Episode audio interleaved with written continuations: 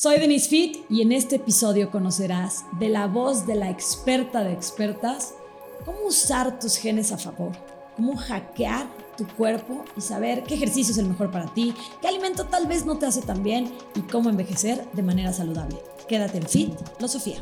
Fitlosofía. Fitlosofía. Eso que quieres saber, pero no tienes tiempo de leer. Aquí vas a encontrar herramientas prácticas basadas en ciencia para sacarle más provecho a tu cuerpo y a tu vida. La juventud y la salud son sin duda la nueva riqueza. Hoy vivimos más que nunca. La pregunta es, ¿cómo vivir con calidad? ¿Cómo envejecer de manera saludable? Parecería que estamos obsesionados con vernos y sentirnos más jóvenes. Hay casos como Brian Johnson, si no lo has escuchado, es este multimillonario un tech guy que invierte millones de dólares al año para revertir el envejecimiento y estar más sano que nunca. Se inyecta plasma de su hijo de 18 años, duerme en un cuarto que no tiene absolutamente nada, se levanta a las 4.57 de la mañana y si bien esto es extremo, podemos ver una constante en el mundo y con las celebridades en Hollywood por mantenerse cada vez más sanos y más jóvenes. Y aunque esto podría ser extremo, es verdad que a todos nos caería bien saber cómo envejecer de manera saludable, cómo disfrutar esos años, invertir en el futuro y, ¿por qué no?, vernos unos dos años menor. Y para eso tenemos a Ale, la experta de expertas. Ya me declaré fuera del aire fan absoluta porque tengo mucho tiempo siguiéndola. Me encanta lo que compartes, Ale. Ale ya me dio chance de decirle a Ale Ponce porque Ale tiene un currículum impresionante. Ale Ponce es graduada de la carrera de Nutrición y Bienestar Integral del TEC de Monterrey. Continuó sus estudios de maestría en la Universidad de las Islas Baleares en Mallorca, España, obteniendo el título de máster en Ciencias de la Nutrigenómica y Alimentación Personalizada con especialidad en alimentos. Actualmente se enfoca en la promoción del envejecimiento saludable, siendo pionera en el uso de exámenes de genética con este prototipo. Ale es escritora de tres libros, los cuales invitan a los lectores a tomar decisiones de estilo de vida basadas en su composición genética, con el objetivo de vivir más y mejor y pasar su mejor versión genética a las futuras generaciones.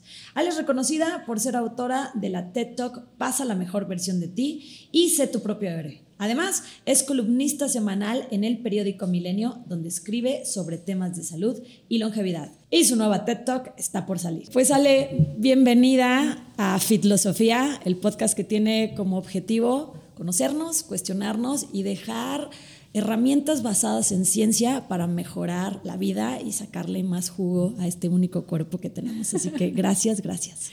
Gracias por invitarme. Mira, algo que yo hago mucho es cuestionar entonces, desde que era alumna, yo me consideraba, o sea, sentía yo que de pronto le podía caer mal a mis maestros porque todo cuestionaba. ¿Y por qué esto? ¿Y por qué lo otro? ¿Y qué dice aquí? ¿Por qué este paciente sí le hace bien y a este otro no? Y si bien algunos maestros, especialmente en el área médica, eso les puede, eh, les enoja mucho, porque pareciera que estás eh, como desafiándolos, eh, tuve una muy buena maestra que me ayudó a encaminar todas esas preguntas. Y bueno, el día de hoy es mi socia, estamos escribiendo un libro, pero esta parte de cuestionar eh, me parece que es algo que todos debemos de hacer. Y hoy, más que nunca, la gente lo está haciendo, porque se pone a investigar, porque hay más información. Lo importante es saber de dónde sacar esa información. Tienes toda la razón, porque justo estamos hablando ahorita de envejecer de manera saludable, pero vivimos también en la era de la sobreinformación. Y entonces, tener a alguien como tú, que ha escrito tres libros, que ya nos urge ese, ese tercero, eh, con esta información tan contundente y que además, bueno, a mí me vuela los sesos y ahora verán, pero ¿cómo nuestros genes pueden cambiar nuestra vejez y nuestro destino, ¿no? Pero no me quiero adelantar. Ale, cuando empecé a investigarte más a profundidad, bueno, el equipo también, porque eh, Romy aquí lo hizo, me identifiqué mucho contigo, porque cuando lees todo lo que has hecho, y la verdad es que estás súper joven, pues eres una persona altamente imitable a lo que uno aspira. Pero también leí que, que tienes ansiedad del tipo altamente productivo. ¿no? Sí. Y pues tengo eso. y de repente es, es es increíble ver cómo, cómo conociéndote y cómo eh, cuando uno decide trabajar en sí mismo, eso, eso que tienes que podría parecer una condición o algo que podría afectar tu vida, incluso lo puedes jugar a favor, ¿no? Entonces, eh, pues bueno, solo quiero decirte que un punto más por el que te admiro, porque veo lo que haces y además lo que compartes y cómo has logrado este equilibrio por el que todos luchamos, yo creo que todos los días, y bueno, se me hace increíble, así que ahora sí, entremos. Te lo agradezco mucho. Creo yo que, eh, a ver, mi ansiedad, pues viene muy condicionada de la forma en la que fui, este educada, es muy genética también. ¿Y qué es lo que, lo, que puedes hacer en la vida? ¿no? Es, pues, ya las cartas que te dieron las tienes que jugar a tu favor. O sea, no, no lo puedo cambiar. Pero puedo elegir cuando esa ansiedad me, me ayuda a hacer bien. Y una vez que la conoces y la sabes manejar, también puedes decir cuándo hacerla a un lado, cuándo silenciarla. Entonces, creo que es esa parte de, si te conoces, todo lo puedes jugar a tu favor. En, ya me voy a poner profunda, pero en el oráculo de Delfos los griegos tenían esta, este frase, ¿no? De conócete a ti mismo. Y ya después conoce el resto, ¿no? Sí. Y, siento que es eso, es eso lo que nos compartes, es eso todo lo que has escrito, pero además veo que es eso lo que has hecho en ti, lo que dices, o sea, voy a aprovechar esto que tengo y cuando me está restando más de lo que me suma, aprendo, que no siempre es fácil, tú y yo lo sabemos, siempre es fácil, y tampoco es lineal, o sea, pero aprendo a hacerlo a un lado, ¿no? Exacto. Me encanta, me encanta. Oye, pues vamos ya con el tema, a ver, ¿qué es envejecer? Porque tiene una connotación social, tiene una connotación médica, pero en realidad desde el punto de vista fisiológico, ¿qué es envejecer? Oye, luego casi todas las connotaciones son negativas. Ah, bueno, sí. y en Latinoamérica, por lo menos en México, en nuestro país, eh, la vejez es algo a lo que hay que temerle. A lo que hay que temerle. Y, que tal vez por eso no pensamos tanto en eso, ¿no? Exacto, lo, negamos un poquito. Y en otras eh, poblaciones, más en, las asiáticas y en las africanas, como envejecer es un privilegio. ¿Qué es envejecer? Desde la parte médica, envejecer es el declive de las funciones y el declive de estas funciones celulares eh, se da, eh, no es un proceso lineal, no es un proceso que eh, se da al mismo tiempo de todo el cuerpo, en realidad envejecemos por partes. Hay quien comienza envejeciendo quizá en un, en un, en un nivel más cognitivo, hay quienes en un nivel más físico, hay personas que envejecen primero a nivel hormonal, entonces envejecemos por partes, pero para mí envejecer, envejecer es igual a vivir. O sea, mientras más viejo estés, más has vivido. Híjole, está ultra poderoso. Soy fan de estas frases. Pero sí, sí. Envejecer es vivir. Porque si no envejeces, pues.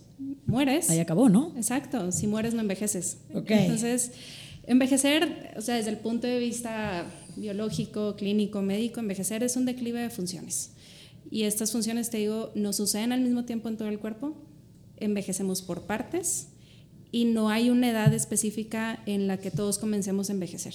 Sí, no es como que te cierran la cortina y bueno, a partir de ahora usted ya salga de su casa, ya es viejo, ¿no? Así o sea, es. algo, y es algo además, creo que cuando uno lo vive, bueno, todos lo vivimos, pero cuando empiezas a notarlo, que creo que ese es como el primer, ¿no? La primera cana o cuando dices, uy, ya me dolió esto, creo que es un tema... Eh, interesante de percibir, ¿no? Cómo va cambiando tu cuerpo, pero cómo va cambiando y entender que por primera vez, ¿no? Porque el cuerpo cambia a lo largo de la vida. Si no haces algo, eso no va a volver a mejorar, ¿no? Ese, e, este cambio.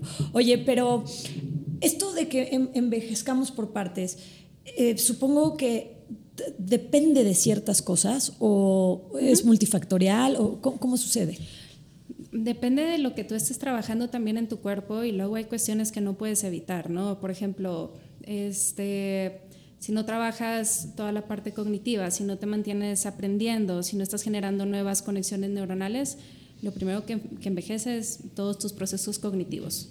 Y eso puede suceder muy joven. Sí. Pero el día de hoy se sabe que la plasticidad a nivel cerebral pues, continúa durante toda la vida. Antes se pensaba que era los primeros dos años de vida y lo dijeron, no, no, no, es toda la niñez. Y ahorita te dicen, es toda la vida. Luego llegaron a los 25, ¿no? Yo había leído que como 25 años Y ahí, ya. ¿no? Y chango viejo no aprende maroma nueva, se acabó, no hay conexiones. Y después, que esto creo que es muy esperanzador. Es muy esperanzador. Y también cambia un poco de esta connotación negativa de la que estás hablando, ¿no? Exacto. Que no porque alguien te puso un número, eh, ahí se acabó todo. Y sobre todo porque además estamos resignificando la vejez, yo creo. O sea, Exacto. hoy ves, eh, pues no sé, voy a poner de ejemplo a J. Lo colgada de un tubo y Claro. tiene 52 años y mi abuelita definitivamente a los 52 años no se veía ni estaba haciendo esas cosas, ¿no? Claro, Entonces, claro. eso, oye, a ver, ¿qué factores son los que más influyen en el envejecimiento? Porque creo que como coloquialmente escuchamos, eh, voy a decirte lo más común que he oído, tal vez el sedentarismo, una nutrición mala o inflamatoria, o tal vez el estrés, pero ¿cuáles son estos factores reales desde el punto de vista médico que tú nos puedes compartir, que, que son los que más influyen? Eh, de acuerdo, del- desde el punto de vista médico, es la cantidad de masa muscular que tienes, definitivamente. Porque a mayor masa muscular, eh, procesas mejor las hormonas, eh, cuidas más tus huesos, entonces también evitas un envejecimiento a nivel óseo. Eh, eres más independiente y si eres más independiente puedes tener una vida social que te puede ayudar a continuar con una salud emocional muchísimo mejor. Entonces, a nivel médico, lo más importante es que mantengas buena masa muscular. ¿Es difícil? Sí, y la gente a veces se rehúsa a hacer ejercicio de fuerza, sí, pero ni la alimentación, ni el sueño, digo, todo influye, Obvio, pero lo más importante es tu masa muscular. Se los juro que no habíamos ensayado este episodio, díselo, Ale, porque yo lo digo esto todo el tiempo. Soy pro ejercicio de fuerza, sin quitar las ventajas del ejercicio que conocemos como cardiovascular. así. Pero hay un libro que igual ya hasta ya leíste que se llama Forever Strong, de la doctora Gabrielle Lyon, y, y justo explica eso, ¿no? La guerra que hemos tenido constante contra la grasa, contra. y cómo debería de ser más bien la lucha a favor de generemos esta masa muscular, no la perdamos. Sí, la masa muscular, así como lo dice ese libro y lo has dicho tú y lo, lo han dicho muchas personas y que ahora se escucha mucho, es lo más importante, pero es que tiene más implicación del hecho de nada más como pararte y caminar. O sea, un adulto mayor que quizá vive solo, está en su casa, oye, eh, tiene hambre y no tiene fuerza para abrir una lata de comida, se queda sin comer, porque les da pena a veces llamarle a los hijos a que le vengan a abrir una lata una lata de salsa de tomate. O sea, el no poder, por ejemplo, tener la fuerza para cambiar tus sábanas. Entonces te quedas durmiendo en un lugar que está sucio. El no poder agacharte a recoger algo, entonces tu casa se ensucia y luego te puedes caer por esa suciedad que hay en el piso. Entonces, mm, la masa muscular va más allá de lo que a veces pensamos como nada más la postura y demás. Es que sin masa muscular pierdes toda tu autonomía. Independencia, tu ¿no? independencia, exacto. O sea, va más allá de, híjole, no quiero usar un bastón. No, no, no. Es, necesitas poder pararte de tu silla tú solo y poder ir al baño. Quiero ir al baño solo. Eso es, eso algo que siempre les digo. Tú te visualizas yendo al baño solo porque no es cuántos años vas a vivir, cómo vas a vivir esos años, ¿no? Y hemos visto este video de la persona mayor que se pone los tenis y se sube a la bici y el otro que está, que apenas se puede mover. Y, Exacto. y creo que lo que no vemos, y quiero que me platiques por qué crees que esto sucede después de haber estudiado tanto, es ¿por qué nos negamos a ver esta inversión en el futuro? No voy a decir que todos, pero una gran mayoría de la población.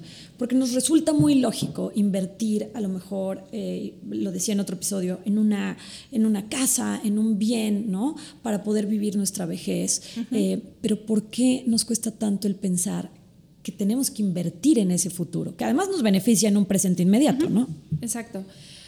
Hay ahorita un fenómeno generacional que seguramente muchos de los que estamos aquí y tus escuchas son parte de esta generación. Se llama la generación sándwich. La generación sándwich es la que está ahorita en medio de cuidar a sus papás y cuidar a sus hijos. Y los costos de ser parte de esa generación sándwich son altísimos, porque es la colegiatura de tu hijo y la ropa y la inflación y tu casa y tu renta y ta, ta, ta, más tus papás y los gastos médicos de tus papás y las citas con los doctores y qué necesitan y cómo los cuidas y el tráfico y me muevo aquí, me muevo para allá. Entonces, te estás, estás todo el tiempo malabareando entre las necesidades como más cercanas y el poder planificar a tu vejez. Entonces, lo único que quieres es como donde inviertes tiene que ser muy tangible. Entonces lo quieres ver ahorita. Voy a invertir, quiero la casa. Entonces la casa me asegura un lugar. Pero invertir en mí a veces hasta lo vemos como muy egoísta. Y así fuimos educados muchos en México. Sobre todo las mujeres, ¿no? Exacto. De repente o sea, tienes que dar y dar y dar y dar. Y muchos también, eh, pues no, no existía esta conciencia de una vejez saludable, entonces no fue muy planeada por nuestros papás tampoco. Y entonces ahora nosotros cargamos con las consecuencias. Lo que tenemos que saber es que si ese fenómeno no lo detenemos ahorita nosotros, cuidándonos, va a ser un fenómeno que se va a repetir y se va a repetir y se va a repetir. Transgeneracional. Y es muy duro. Entonces, tenemos que intentar que a nuestros hijos no les toque también pues, ser una generación sándwich. Y al final es ponerle un alto a ciertas cuestiones y decir, tengo que invertir en mí. Bueno, y además esta generación sándwich, y bien lo dices, eh, pues creo que muchos de nuestros papás tuvieron hijos muy joven y entonces de alguna manera los hijos que somos nosotros pues todavía tenemos juventud y estamos en una edad productiva y etcétera, pero ya somos más maduros. Pero qué va a pasar a lo mejor con nuestra generación donde tal vez cuando lleguemos en ese momento pues los hijos sean mucho más jóvenes. Exacto. Y, sin espantar más bien es esta idea de no voltear a otro lado, nada más porque crees que no vas a llegar, porque en el mejor de los casos vas a llegar.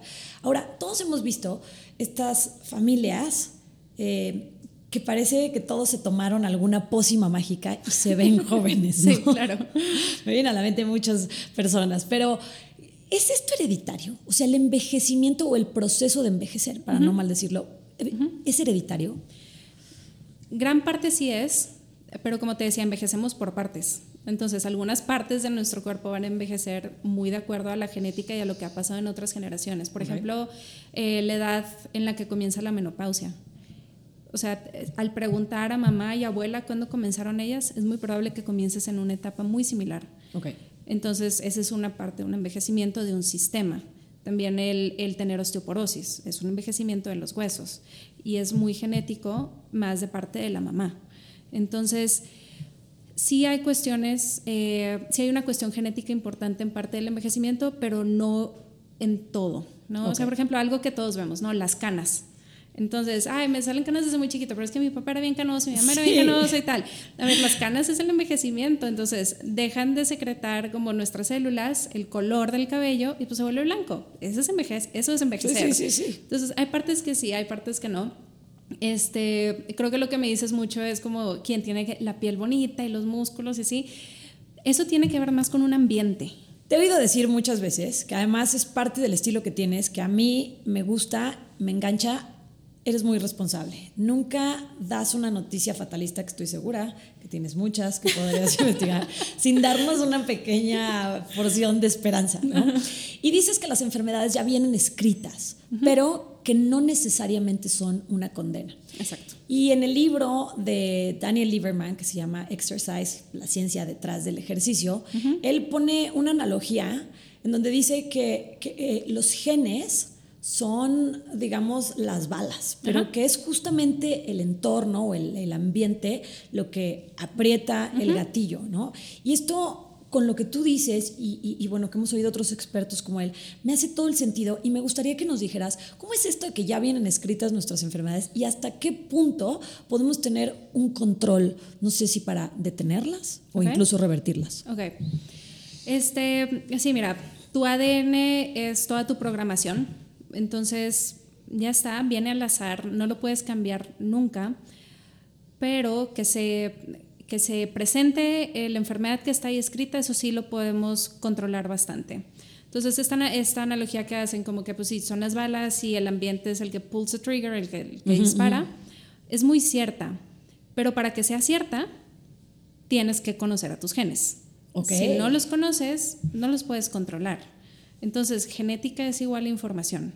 Mientras más información tienes de ti, puedes tomar decisiones eh, más acertadas, más claras, más personalizadas. Si no conoces tus genes, en realidad vas agarrando como información de aquí, de allá, le funcionó a él, le funcionó a ella, pero no sabes si te va a funcionar a ti.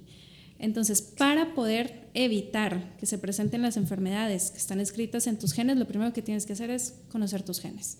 Una vez que los conoces, existimos personas que nos dedicamos a esta parte de juntar la genética con, con el estilo de vida que te podemos dar las herramientas de cómo sacarle la vuelta a eso que está ahí escrito.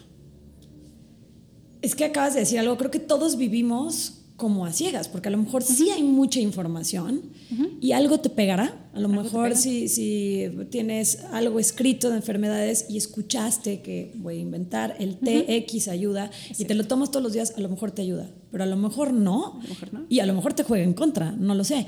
Y hablas tú de tres conceptos que sin entrar en temas muy técnicos, eh, pero sí me gustaría que nos dijeras, porque viene todo el caso. Hablas de nutrigenómica. Ajá que, bueno, me parece que podría ir nutrigenética y epigenética. ¿Cuáles son estas tres eh, diferencias en los conceptos? Ve, ahorita hice un ejemplo muy claro. Escuché que el té fulanito me ayuda a tener mejor salud hormonal, ¿vale? Entonces, eso es nutrigenómica. Nutrigenómica es un componente de la dieta, qué efecto tiene en mi salud. Entonces, y eso se hace con estudios muy grandes de personas. Entonces, oye, la mayoría de estas personas que tienen este efecto toman este té. Se hace una correlación. El té va a tener este efecto. En algunos sí, en algunos no. Pero la nutrigenómica es, este componente tiene este efecto. ¿Cómo? ¿Quién sabe? Nutrigenética es, conocemos este gen y las diferentes formas que existen del gen, porque un gen siempre tiene tres formas, que la gente suele llamarlas como la buena, la más o menos y la mala. Para mi gusto no hay genes buenos ni malos. Y ahorita te voy a dar un ejemplo. Okay. Pero bueno, conocemos este gen con sus tres formas y sabemos que cuando tienes la peor forma, peor entre comillas, hay un componente de la dieta que lo mejora. Para esto hay ejemplos. Por ejemplo, el té verde, cuando tienes un gen que se llama TNF, que es de mucha oxidación, sí. si tienes mal, mal entre comillas, ese gen, tomando té verde, Te va a mejorar. mejoras. Entonces ya no hay tantos procesos de oxidación. Eso es nutrigenética. Es ya sé qué gen, entonces ya sé qué componente. Nutrigenética, nutrigen, nutrigen, eso es nutrigenética, perdón. Nutrigenómica sería decir, el té verde disminuye procesos de oxidación. ¿Qué es lo que vimos, no? El té verde tiene muchos antioxidantes, es el anuncio público. sí, eso. Y, Pero me va a funcionar si tengo la forma deficiente del gen, me va a funcionar. Oye, y ahí el peligro de lo que vivimos todos los días, de la automedicación y la recomendación, que es como, no, o sea, esto me funciona súper bien, yo te recomiendo que te lo tomes y no sabes si te va a servir o incluso te podría afectar. Bueno, y el último concepto. y epigenética es, son una serie de instrucciones que están arriba de tu ADN, que son las que activan o silencian los genes. Hay estudios para medirlo. Yo, en realidad, que me dedico a esto, no recomiendo ningún estudio de epigenética. ¿Por qué? Porque nada más te dicen, te lo hablan muy en tema de envejecimiento, de tú tienes 45 años, pero con toda la protección de tu ADN, pareciera que tienes 39. Ah, ¿y, luego? ¿Y qué hago con esto? ¿Y qué hago con esto? y luego te dicen, y, y si sigues bien, háztelo en seis meses para ver cómo sigues como más joven, pero en realidad no te están diciendo más información. Ok, claro. Entonces, epigenética es nada más esta parte donde se une el ambiente, el ambiente con los genes y se silencian o se activan ciertos genes. Ok. Entonces, te voy a dar un ejemplo de por qué yo no digo que hay genes buenos ni genes malos y cómo el ambiente juega, ¿no? Hay una población que está en Arizona que se llaman los indios Pima. Los indios Pima son muy estudiados a nivel genético. Okay. Son personas, es una, es una población de muchísima salud cuando vive en, su ambiente natural. Siempre son personas muy saludables, no hay enfermedades, eh, tienen que siempre estar recorriendo muchos kilómetros por agua, por comida, etcétera, ¿no? Cuando los indios Pima migran a ciudades, entonces ahora, están migrando a ciudades de Arizona y empiezan a consumir eh, comida rápida, son personas que durante ese primer año presentan, al final de un año consumiendo este tipo de alimentación y en un ambiente más sedentario, porque ahora pues tienen coche y demás, ¿no? Ya, no, ya no caminan tanto, son personas que al final de ese primer año ya tienen diabetes y enfermedad cardiovascular. Entonces, en genética, los primeros artículos decían, los indios Pima tienen genes que causan diabetes. Pero entonces, en realidad no tienen genes que causan diabetes. O sea, tienen genes que bajo un ambiente muy específico presentan una enfermedad. El gen no es malo. Entonces decían, los indios Pima tienen genes que predisponen a ahorrar mucha energía. A ver, sí, pero porque son personas que en su ambiente natural necesitan muchísima energía. Si no la ahorraran, morirían. Pero cuando cambian de ambiente, comienzan a presentar todo, o sea, todos estos padecimientos. ¿no? Entonces, no hay genes buenos ni malos, para mi gusto. La nutrigenética nada más te ayuda a comprender qué es lo que tienes que hacer con un gen. Imagínate que tú tuvieras un gen ahorrador. Entonces, bajo este gen ahorrador, yo te digo, oye, ¿sabes qué? Tú al consumir un exceso de grasa saturada, vas a empezar a ahorrar mucha energía. Tu cuerpo va a pensar que le estás dando grasa saturada, vamos a decir, carne roja y llamas de huevo y tocino y mantequillas y tal tus genes primitivos como son, van a decir, seguramente estamos a punto de entrar a un invierno súper frío y lo que tenemos que hacer es ahorrar energía. Entonces lo empezamos a ahorrar. Sabiendo que tienes ese gen, mi recomendación para ti sería, no comas grasa saturada. O vete a vivir a Alaska. O vete a vivir a Alaska, cualquiera que, sea más fácil para ti. Entonces, eh, pues ya, soy de Monterrey yo, ¿no? Y en Monterrey eh, las carnes asadas, o sea, cada semana. Cuando yo le digo esto a mis pacientes, dicen, ¿cómo voy a dejar de comer carne asada? Yo le digo, pero es que ve cómo está tu salud. O sea, claro que tienes que dejar de comer la carne asada. No puedes seguirla comiendo porque tus genes primitivos como son, cada vez que viene una carne asada, dicen, ¡Ah! vamos a entrar a un invierno súper frío o seguramente va a haber una hambruna en los próximos meses, vamos a quedarnos todo. Entonces, no hay genes buenos ni malos, es el ambiente, pero para modificar el ambiente hay que conocer los genes. Es increíble esto. Y, y no conozco evidentemente genética como tú, pero pero estoy convencida de que no hay errores en la naturaleza. Que nosotros hemos movido las cosas a nuestra supuesta comodidad y entonces ahí hemos movido ciertas eh, circunstancias que a lo mejor nos han afectado. Y esto podría ser una situación. Y aquí, esta es una pregunta muy personal que, que tengo y, y, que ya sabes con todos estos exámenes ahora del Ancestral y todos estos que te dicen de dónde eres. Eh, podríamos pensar entonces que dependiendo el origen, tal vez, de tus ancestros o de dónde eres, ¿tus genes podrían estar adaptados a eso? O sea, porque lo vemos a veces con la posición del sol, tal vez, y el color de la piel, porque podríamos pensar que, que, eso sucede. Sí, y si era algo que, a ver, sí es algo que sucede, pero ahorita eh, hay tanta migración. Claro. Entonces ya, ya no podría ser eh, como nuestro único parámetro a medir. O sea, yo tengo un ejemplo, ¿no? un amigo de mi esposo, eh, sus papás árabes, su esposa me parece que es de Polonia, okay. su hija nació en México, ahorita viven en Estados Unidos. Me encanta. Entonces, tipo, y, entonces ¿cómo tiene que comer la niña? Claro. Como árabes, como polacos, como, como mexicana, como, como qué, como dónde, ¿verdad?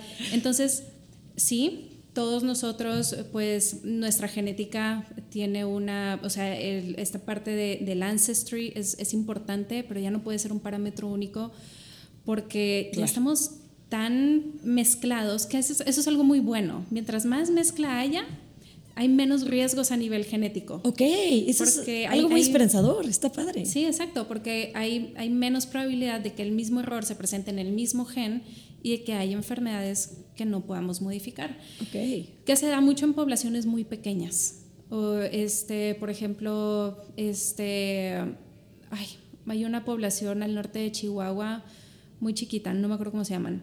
Pero bueno, ellos tienen eh, unos genes que predisponen a fenilcetonuria. Es un mal metabolismo de un aminoácido que causa retraso y muertes. Ok. Entonces, esa población es tan pequeña que de hecho las familias son entre ellos mismos. Entonces, el riesgo de que estén copiados los genes mal aumenta, aumenta muchísimo. Cuando sacas de ahí, de una persona, de esa población y se mezcla con alguien más, ese riesgo baja mucho. Entonces, el hecho de que estemos tan mezclados no es algo malo, es algo muy bueno, pero hace justo que no podamos nada más basarnos en, tipo, de dónde vienen tus papás, de dónde vienen tus abuelos, como para poder decidir cómo debe ser, o cómo relacionarte con el ambiente. Cómo, cómo, debería ser tu dieta. ¿Debería ser mediterránea porque un abuelo tuyo fue italiano? o debería ser como por, ¿sabes? Claro, claro, claro. Somos de México y entonces el maíz nos cae muy bien. Exacto. Que luego sí es bien loco, ¿no? Que, a ver, esto ya es como su posición, pero que de repente dices, bueno, a lo mejor por eso me caen bien las tortillas y el pan de plano, ¿no? O sea, a lo mejor todos mis ancestros llevan aquí demasiado tiempo, no lo sé. Oye, y, esto me lleva al opuesto totalmente. Hace poquito vi el documental, que seguramente ya te lo han de haber dicho muchísimas personas, pero bueno, ni modo, de vivir eh, 100 años, ¿no? Y esta persona desde un punto de vista más eh, cultura pop, pero eh, eh, evalúa, revisa, visita las zonas azules, ¿no? que son estas zonas que conocemos como las zonas de, mayor longevidad. Exacto. Y creo que cuando termina el documental, y ni modo ahí va el spoiler, cuando te lo dicen, pues no tiene nada que no hayamos escuchado antes. Y no se clavan en si es una dieta este, vegetariana o si es pero creo que hay factores que coinciden, em, como la movilidad, lo que dices, o sea, cómo se siguen moviendo hasta el último de sus días, cómo tienen un propósito, cómo la gente está en contacto con la naturaleza, normalmente vive con la luz del sol, ¿no? Con, entonces, podríamos decir que dentro de, esto que nos acabas de explicar, por supuesto que lo ideal y la ventaja mayor es aquel que conoce sus genes y lo aplica a su favor. Pero tal vez podríamos resumir que hay ciertos patrones de conducta que casi a todos como ser humano nos ayudarían a envejecer más saludable. Sí, definitivo. Tiene que ser una dieta basada en plantas y ningún gen te va a decir lo contrario. Entonces, nosotros... Eh, pues bueno, somos seres vivos, estamos muy en contacto con la naturaleza. Nuestro proceso evolutivo fue a partir de la misma naturaleza. Necesitamos las plantas para vivir. Ok. Entonces, una dieta basada en plantas a todos nos ayuda. Y no hay genes que puedan decir lo contrario, ni condición que pudiera decir lo contrario. Entonces, sí necesitamos las plantas. Mientras más frescos sean los alimentos, más nutrientes tienen. Entonces, lo que vimos en este documental es que muchas de estas poblaciones, pues ya sabes, tenían su huerto. Entonces, ¿ellos qué hacen? Cuando quiten de ahí las verduras, las frutas, luego, luego las comen. Es cuando están mejores. Claro. Pero sucede que cuando vivimos quizá en ciudades y no tenemos esta posibilidad, de aquí a que la fruta o la verdura llegó a donde tú estabas, ya estuvo almacenada, ya pasó por eh, distintas temperaturas, ya fue perdiendo nutrientes, luego llega a tu casa y que si le refrigeras, que si no, que si esto, que lo otro, ya no estamos consumiendo la misma cantidad de nutrientes que ellos que viven en estas zonas que hasta ellos lo cultivan todo. Sí, que eso, ¿no? Además se movieron para cultivarlo, Exacto. desde sembrarlo, estuvieron en el sol y luego la cortaron y luego te la comiste. Sé que cuando hablamos de esto a veces hay gente que me dice, a ver, pero es que nos están pintando una vida utópica que en la vida moderna parece imposible. A lo mejor no puedes sembrar tu propio huerto, pero tal vez podríamos hacer consumo más local. Exacto. Puedes hacer un consumo local y sabiendo que eso no es lo único. Entonces, parte de lo que también plantea este documental y que es muy cierto es la vida en sociedad. Sí, sí. Que aquí nos estamos olvidando mucho de eso. Tienes toda la razón. O sea, ¿qué hacemos cuando eh, hay un adulto mayor? De repente nada más lo dejamos olvidado en su casa. Y muchos lugares no son tan adecuados para la movilidad de estas personas. Sí ya en varias partes del mundo, por ejemplo, Bilbao, España es uno de estos lugares, están eh, volviendo a construir, o bueno, adecuando ciertos edificios muy grandes para que tengan, eh, para que ahí vivan adultos mayores. Entonces son comunidades de adultos mayores donde la mayoría se conoce entre ellos, que viven en el mismo lugar, están muy cuidados, pero no es como irlos a meter a un asilo, no es. Cada quien tiene aquí su departamento, cada quien hace su vida independiente, pero todos en el mismo lugar. Y eso, eso les ayuda muchísimo.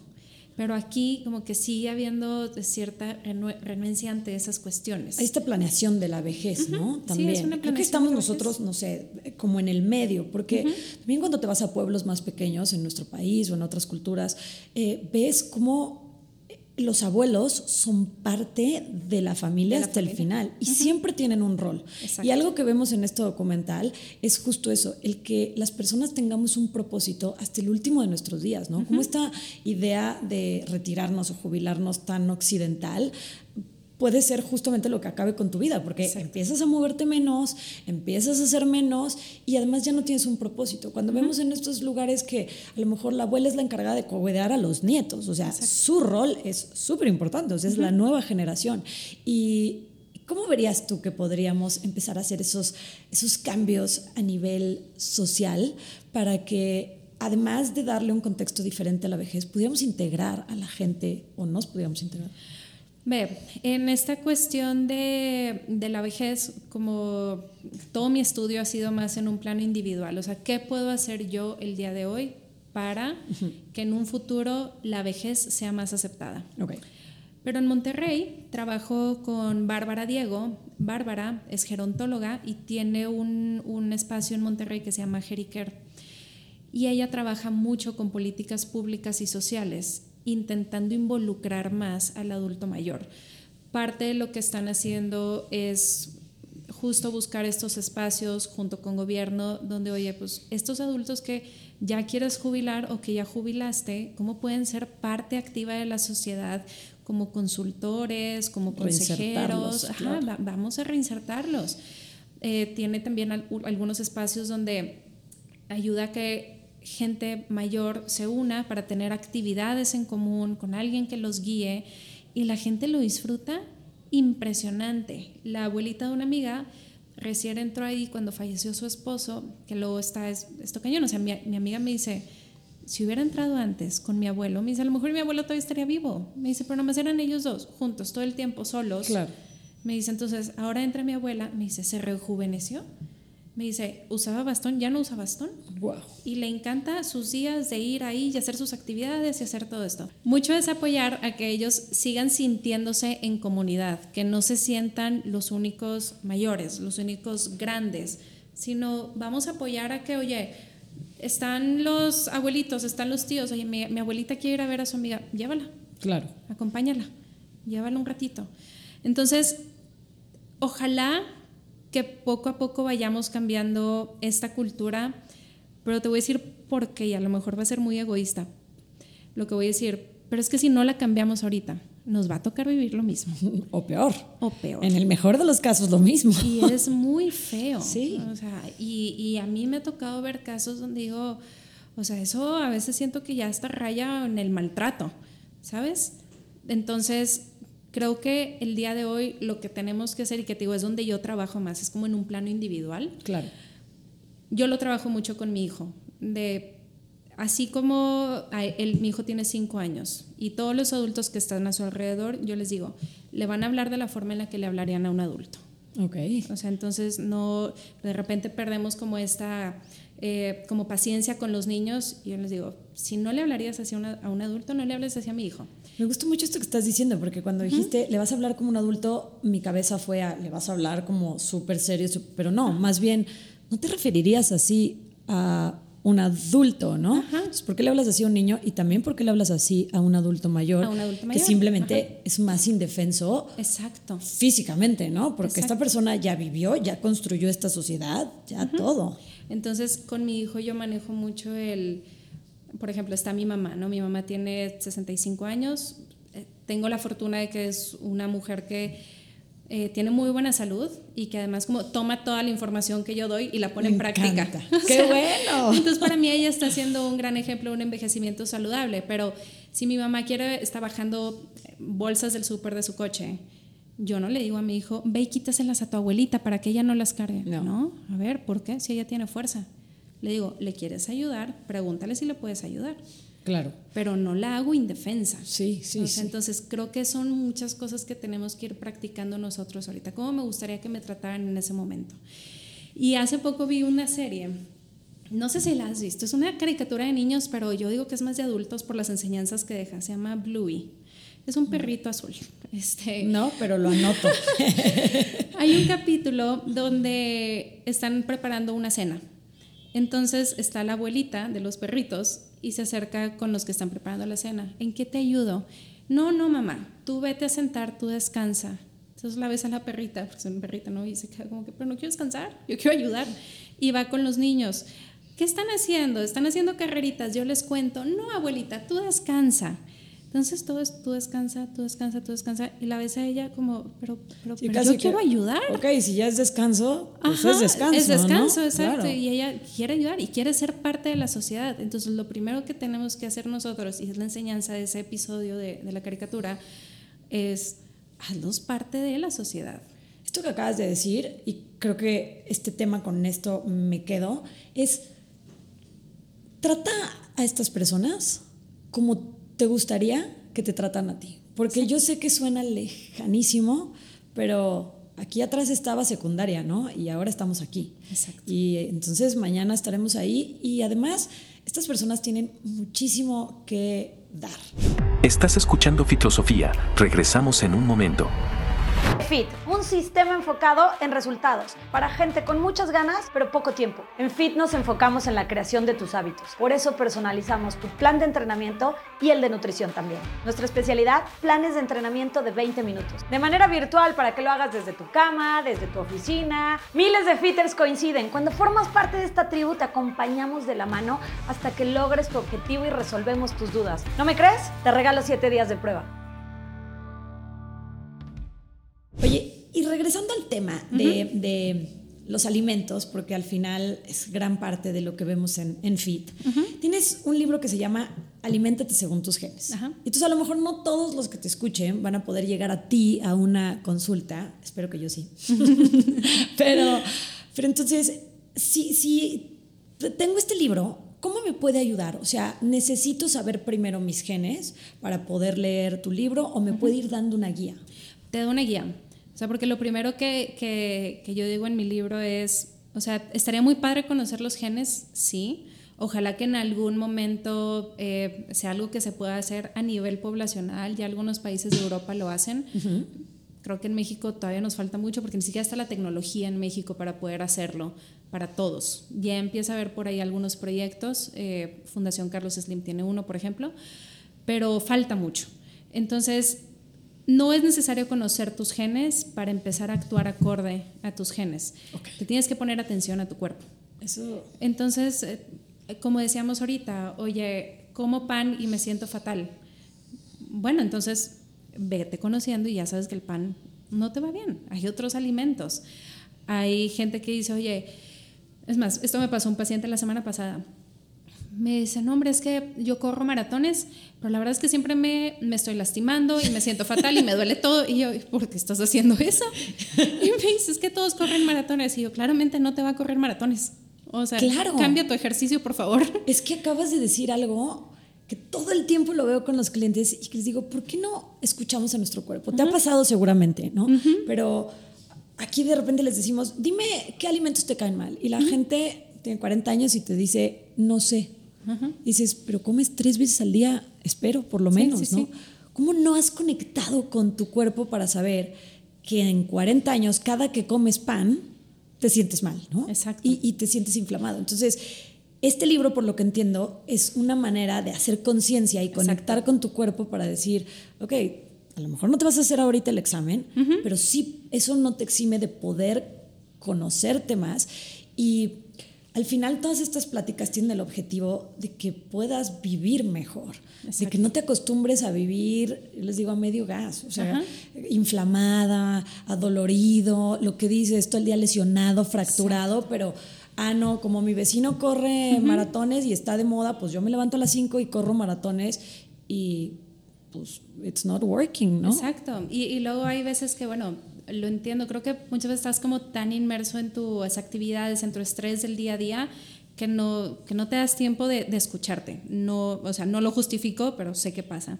Entonces tengo este paciente, Juan, que cuando llegó conmigo me decía, es que todo el tiempo estoy todo ansioso y, y entonces como por ansiedad y tal, y no sé qué, y, sí, como que y todo acelerado todo el tiempo. y luego ya se hizo su examen genético Oye, y veo la parte del café y dije, híjole, no le va a gustar nada de lo que le voy a decir, porque desde que fue, me dice, no, no, para las 11 yo ya me eché unas 6 tazas de café. No, bueno.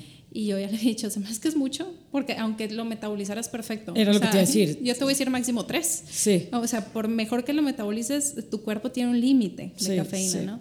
Oye, bueno, pues Juan tiene un metabolismo de cafeína muy lento. O sea, pasarse de una taza ya su cuerpo lo toma como si todo es, o sea, si, si en realidad necesitara hacer algo con ese acelere. A mí me pasa eso. Y él, pues en realidad se sentaba en la computadora a trabajar.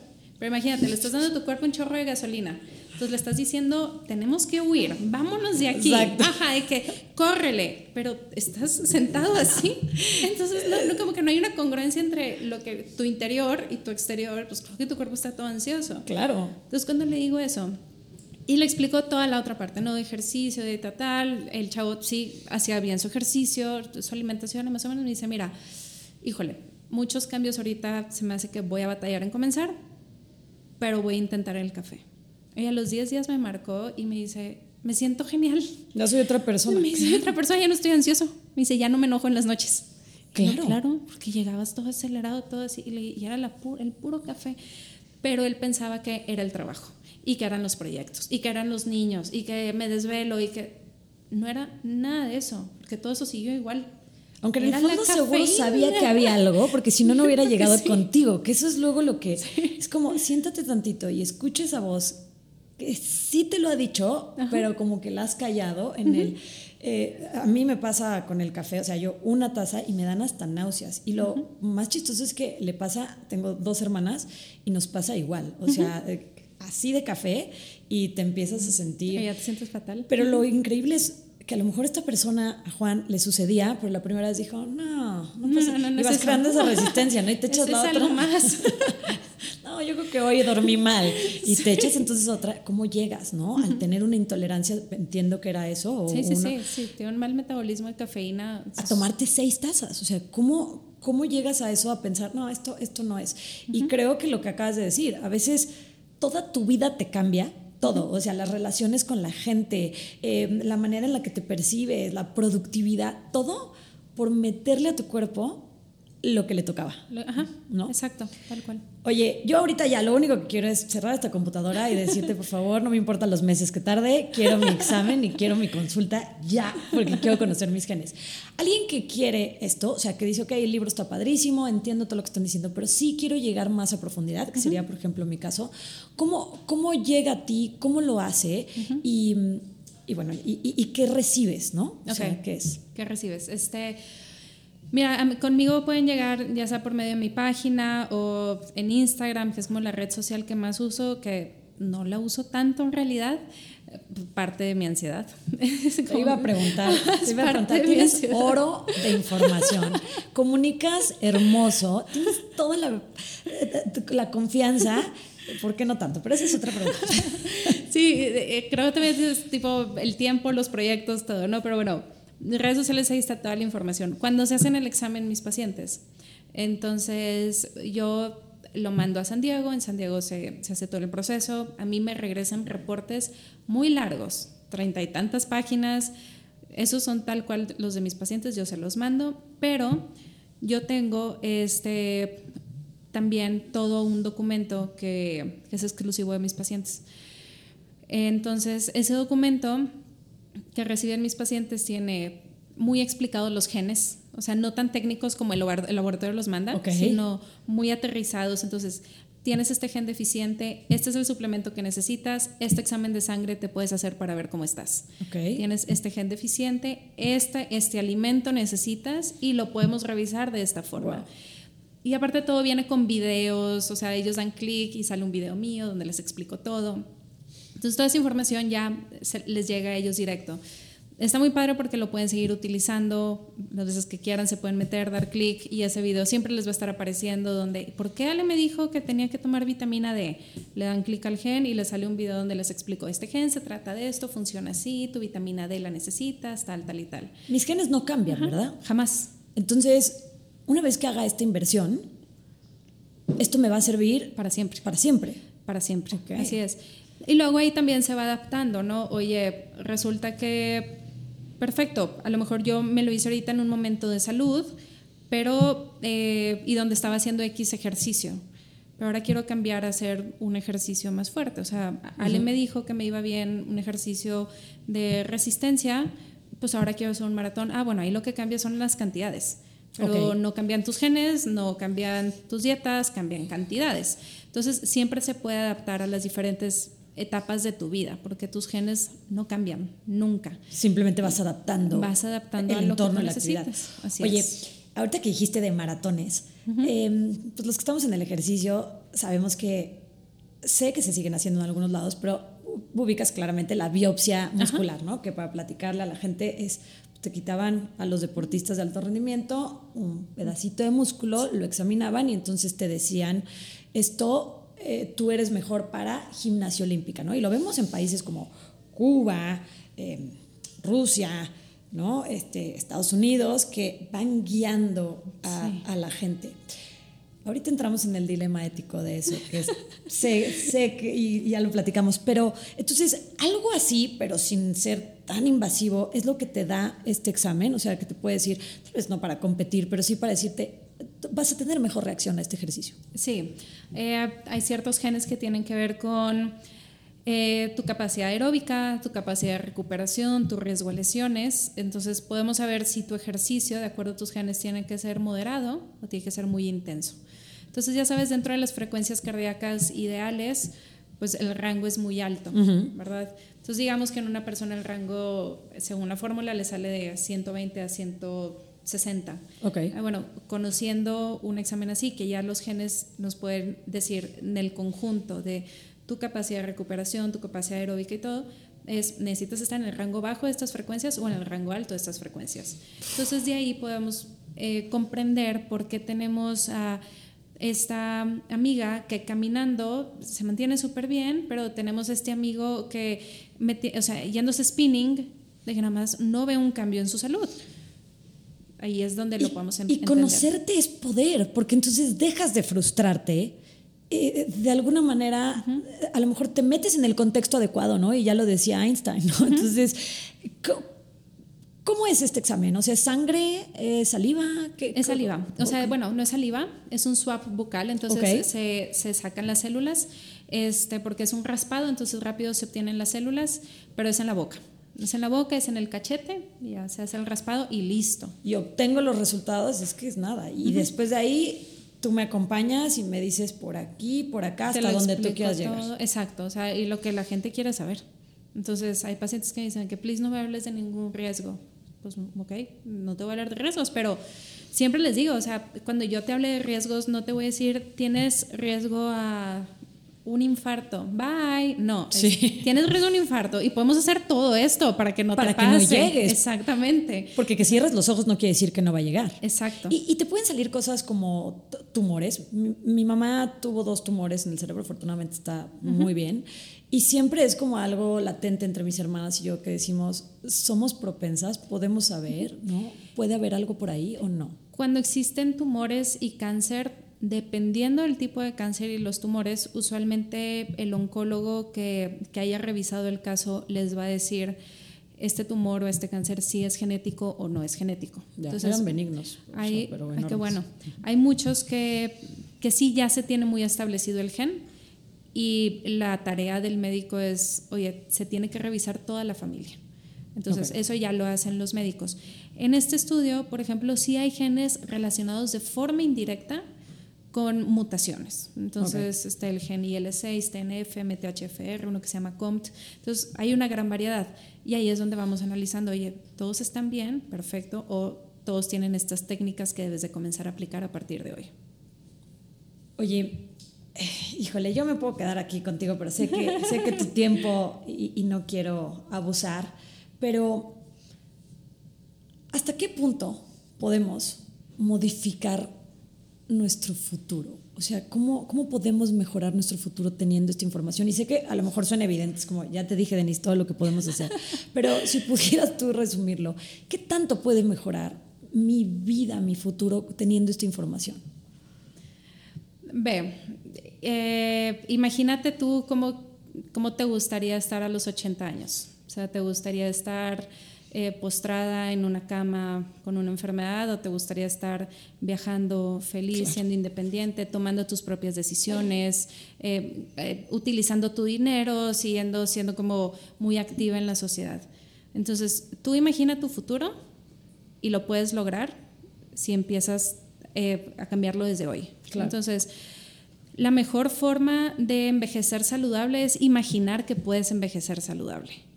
Porque si lo empiezas a imaginar desde hoy, de forma muy inconsciente vas a tomar a partir de hoy las mejores decisiones. Oye, yo me imagino viajando.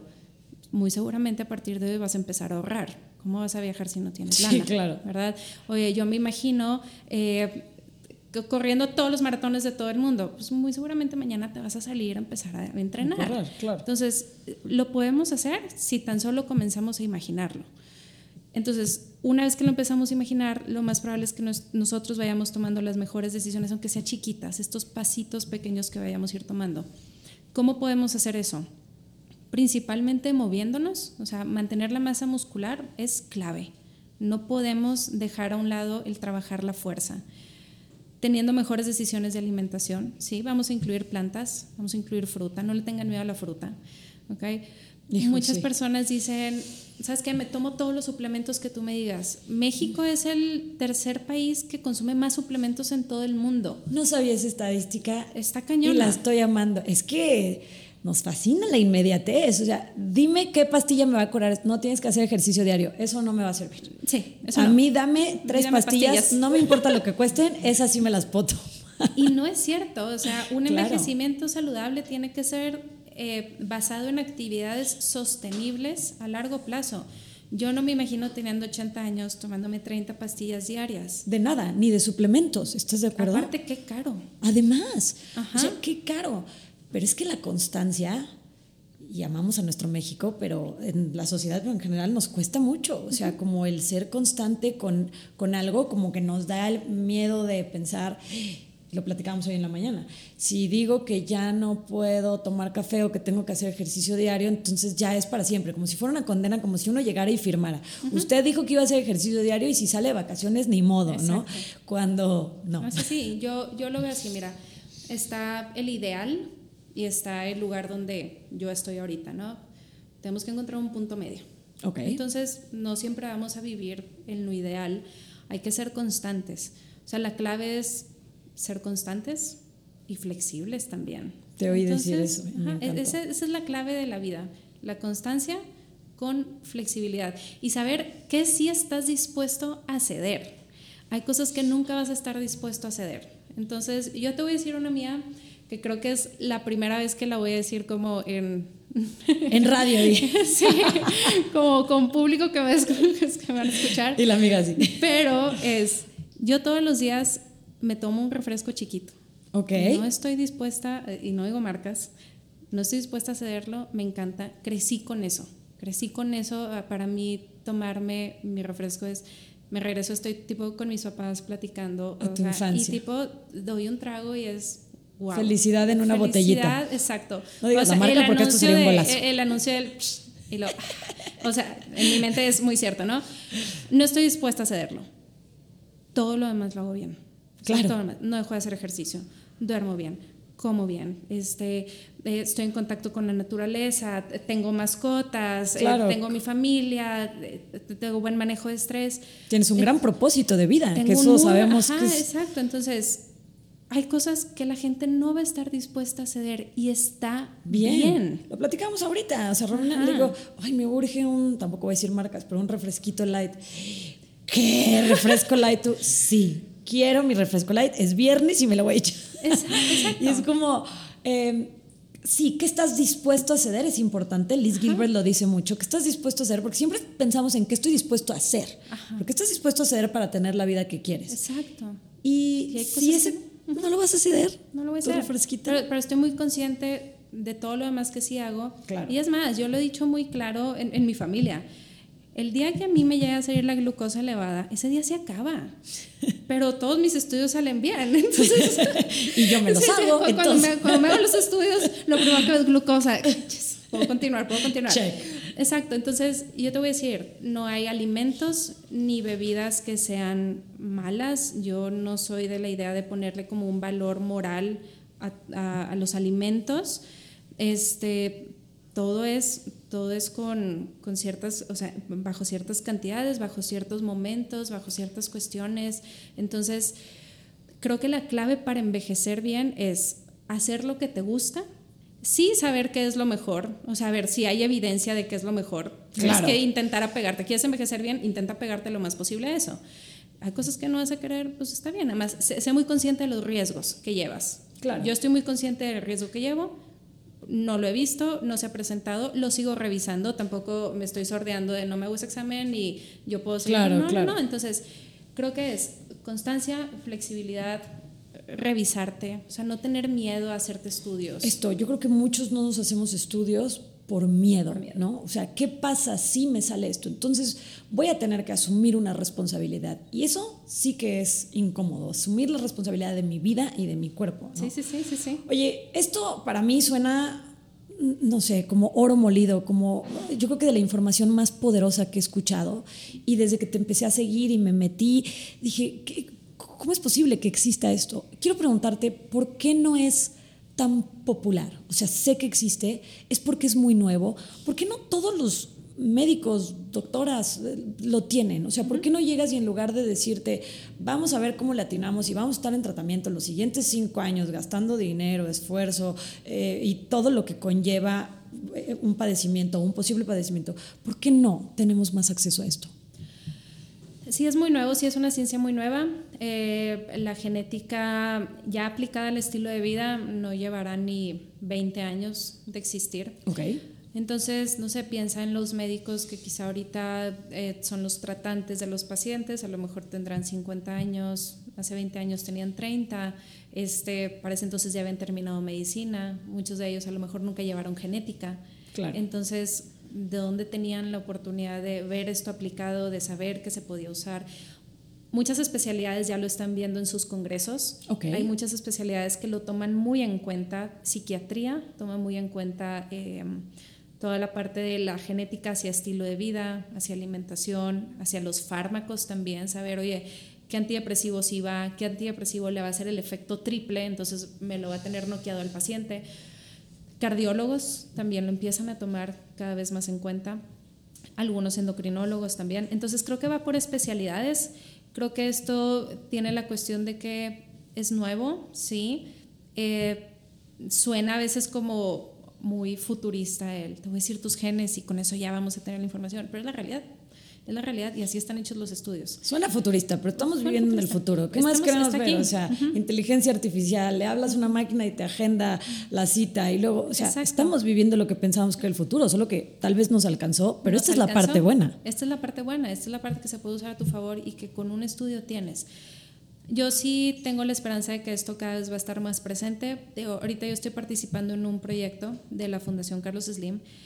Este proyecto es un estudio genético que se hace a las mujeres embarazadas y con eso podemos conocer su riesgo a diabetes gestacional, preeclampsia y que se eleve la homocisteína, lo cual puede causar malformaciones en los bebés. Wow.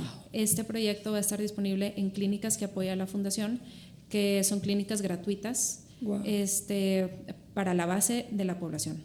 Entonces, se lo, se lo vamos a ahorita ya se ha hecho a más de, creo que eran 10 mil mujeres, y se les dan las recomendaciones tal cual. Oye, tú necesitas eh, dormir de esta hora a esta hora, tú necesitas snacks a medianoche, tú necesitas justo después de cada comida ponerte a caminar 10 minutos.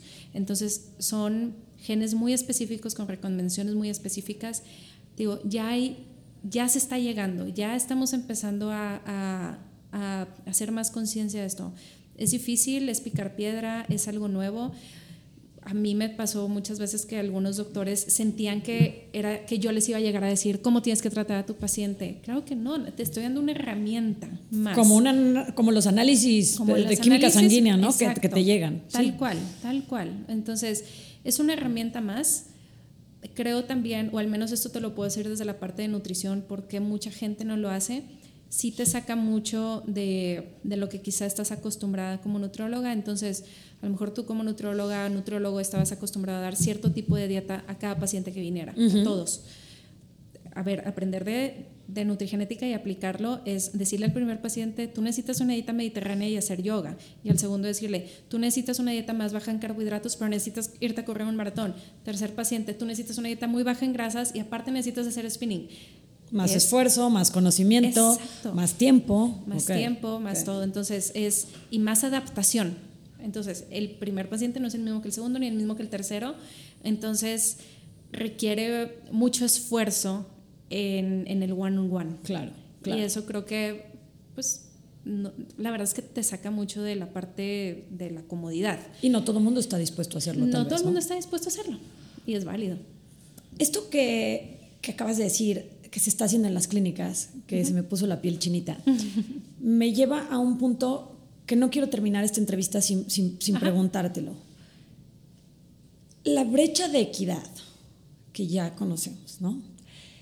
Y que cada vez la vemos más amplia, porque hoy vemos que la salud sí es verdaderamente un privilegio y una, y, y una riqueza, como lo dije al principio. Pero además, escuchándote, eh, aprendí que nuestra genética también está formada o depende de lo que hicieron mis papás, mis abuelos.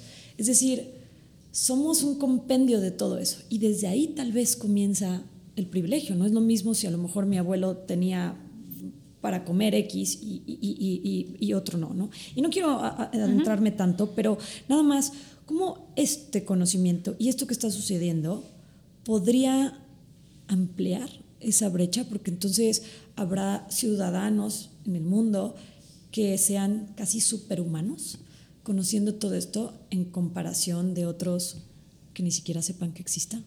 ¿Crees que es un riesgo? Sí, hay un libro que habla de eso, eh, se llama Genetic Lottery. Eh, es un libro muy fuerte, la verdad a mí me gustó mucho. Pero mira, vamos a esto y, y- y te lo voy a explicar como, o sea, lo voy a intentar como eh, resumir un poquito, ¿no? El nuevo libro que estamos escribiendo, Gaby, mi socia y yo, Sí. se llama Trimestre Cero. Trimestre Cero habla de la salud preconcepcional. Entonces, sabemos que los genes no se modifican, O sea, los pasamos al azar. Si yo ya tengo escrito en mí, que sí lo tengo, escrito mi riesgo de infartos, como así lo pasaron mi, mi papá, sus hermanos y tal, ese mismo riesgo yo se lo pasé a mi hijo. Entonces, ahí pudieras decir, entonces, ¿de qué sirve? Ok, la parte epigenética, que son estas instrucciones que están sobre el ADN, eso depende de mi estilo de vida, de mi ambiente. El ambiente que se vive los tres meses previos al proceso de concepción forma esa epigenética que le pasas a tu hijo. Entonces, yo te, o sea, te puedo afirmar que a Santiago, mi hijo, le pasé muchísima protección. Muchísima protección porque lo que menos quiero es que se repitan estas historias Estos candados cerrados de los estos que hablas, candados ¿no? cerrados. Entonces, ¿qué me permite pasarle estos candados cerrados? Me permite que mi hijo pueda crecer con más salud, que se enferme menos, que tenga menos riesgo de diabetes, que tenga más fuerza, que tenga más energía, que incluso esto se ha visto que esta preparación del trimestre cero causa que cuando los niños comienzan a crecer tienen menos riesgo a retraso en el habla, del aprendizaje, tienen mejor este, como skills motores, finos, son niños que se pueden concentrar más en clases, que aprenden mejor. Entonces, la parte genética, pues no es tanto el problema, porque la parte genética es al azar. La epigenética es lo que sí puede hacer esta brecha de equidad como cada vez más, más, más larga, porque entonces tenemos estas personas que quizás sí van a tener el conocimiento, los medios y la preparación para decir voy a planear un embarazo.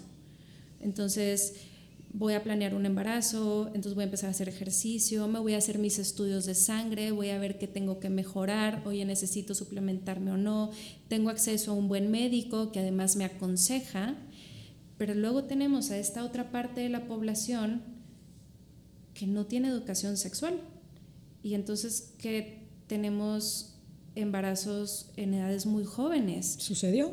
cuando ni siquiera el cuerpo de la mujer está preparado para el embarazo porque no ha terminado de crecer y ya hay un embarazo. Entonces se está dividiendo los nutrientes. Entonces esta parte epigenética nunca se llevó a cabo. ¿Y qué más sucede? Que en esta parte de la población donde sí hubo preparación, entonces empieza a haber este conocimiento. ¿Cuánto me tengo que esperar para tener mi siguiente bebé? Tengo dinero para anticonceptivos, tengo dinero para, para poder cuidarme, tengo la información de mi médico, me espero mis 18 meses. Pero está esta otra parte de la población donde no hay conocimiento sobre el tema de los anticonceptivos. Entonces viene un embarazo tras otro embarazo, donde la mujer quizá tampoco tuvo esta opción de poder tener suplementos, alimentación adecuada, eh, buen manejo de estrés. A veces hay una depresión postparto que nunca se diagnosticó, entonces nunca se trató, ya llegó un segundo embarazo, entonces ya estoy cuidando un niño mientras viene otro, no tengo familia, no tengo red de apoyo. Y eso cae entonces en que la siguiente generación tenemos acá niños que pueden aprender mejor y que se enferman menos y otros niños que por pura predisposición no tienen la misma habilidad. Y eso nos va a dividir todavía más. Existe hoy en día, lo podemos ver. Y ahora con esto además, este niño del que estamos hablando que tiene los medios económicos, ahora además podrían estudiarlo casi desde que nace. Y de alguna manera, y ahí entraríamos en otro dilema ético que te he oído hablar y me encanta porque sé que tienes mucha información y sé que tienes mucho poder en esa información y siempre la compartes con gran responsabilidad, pero sobre todo con gran empatía. Y eso creo que es algo increíble y así debería de ser esta información y esta ciencia, porque no todos estamos listos para recibirlo. Pero sí es verdad que existe y que no todo el mundo lo va a usar de la misma manera. Y estas personas o estos niños, entonces muchos a lo mejor pues los estudiarán casi que desde que nacen para hacerlos lo que te digo, superhumanos, ¿no? entonces mi hija está lista para ser bailarina, ¿no? Y entonces, día uno, vamos a entrenarla y a darle esto de comer porque esto es lo que mejor. Y entonces a lo mejor si tienes a esta persona que va a ser la mejor bailarina y va a generar, y de este lado pues seguiremos encontrando pues a la suerte, la vida, cómo se nos atraviesen las oportunidades y, y, eso creo que también va a ampliar esa brecha, ¿no? Exacto, y creo que ahí la cuestión no se va a resolver con, con conocer los genes, o sea, se va a resolver cuando exista educación sobre estilo de vida en, en todas las esferas que lo necesitan y sobre sexualidad y, y sobre esta parte de poder planear o sea, el, comenzar a planear una familia, saber qué se necesita, ahí es donde esta brecha puede empezar a cortarse, no tanto con el conocimiento genético. O sea, porque el conocimiento genético ya es como lo último nada más para ajustar las últimas tuercas. Pero ¿de qué nos sirve conocer los genes si no vamos a tener los medios para poder llevar a cabo todos los cambios que necesitamos?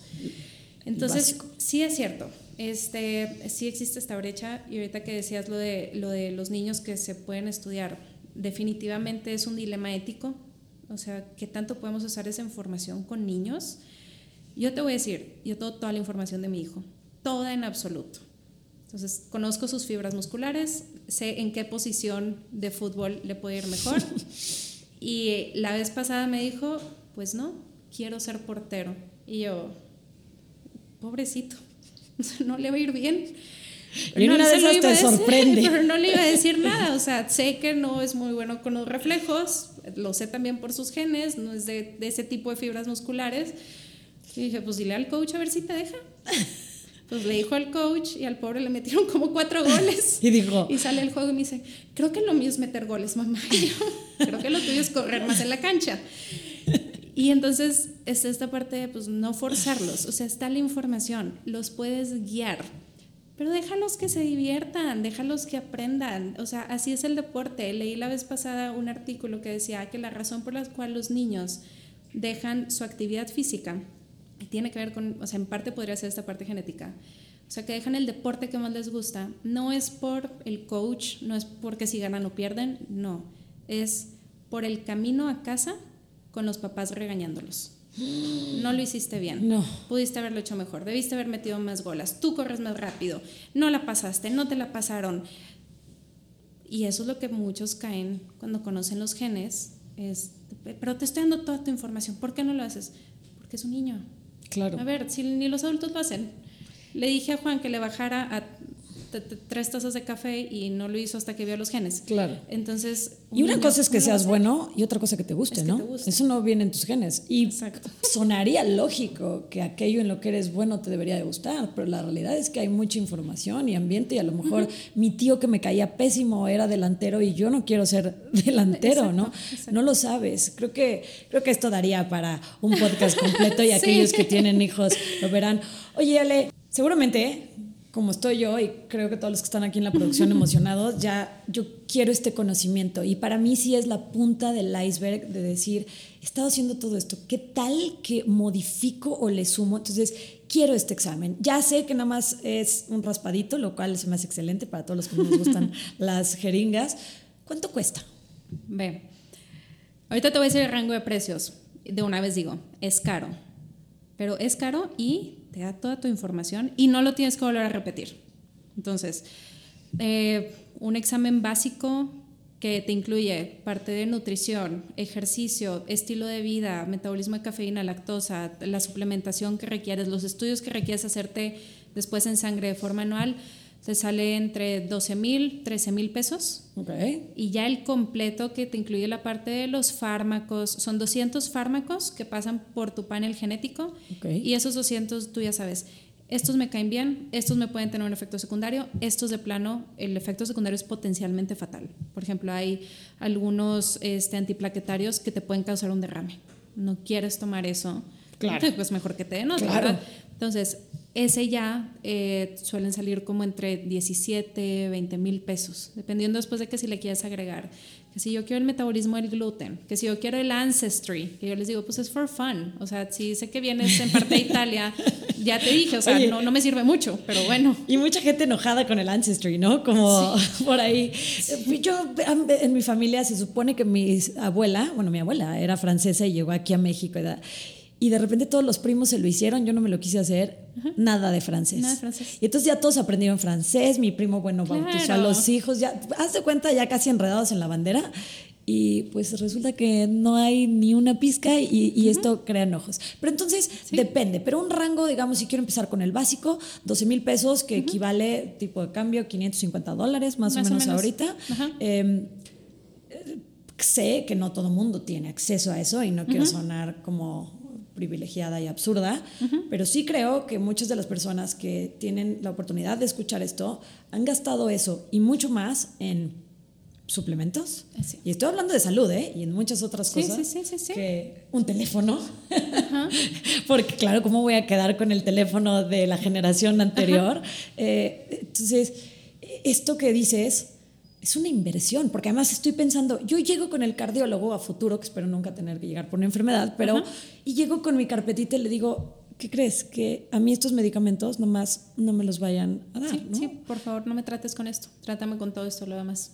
Sí, o sea, mi Es hermana un seguro acabó mal con las sulfas y nadie sabía hasta que fue un caso crítico que era alérgica a las sulfas. ¿no? En ese caso, yo, por ejemplo, los pacientes eh, de psiquiatría que llegan con la cuestión de antidepresivos, o sea, es muy claro donde te dice, estos antidepresivos no, no le van Es al que, paciente. guau, es que eso es... Y estos sí. Y entonces a veces los que no le van son los medicamentos que se utilizan más de primera mano. Entonces el paciente está como en esta subida y bajada de emociones que les hace mucho daño.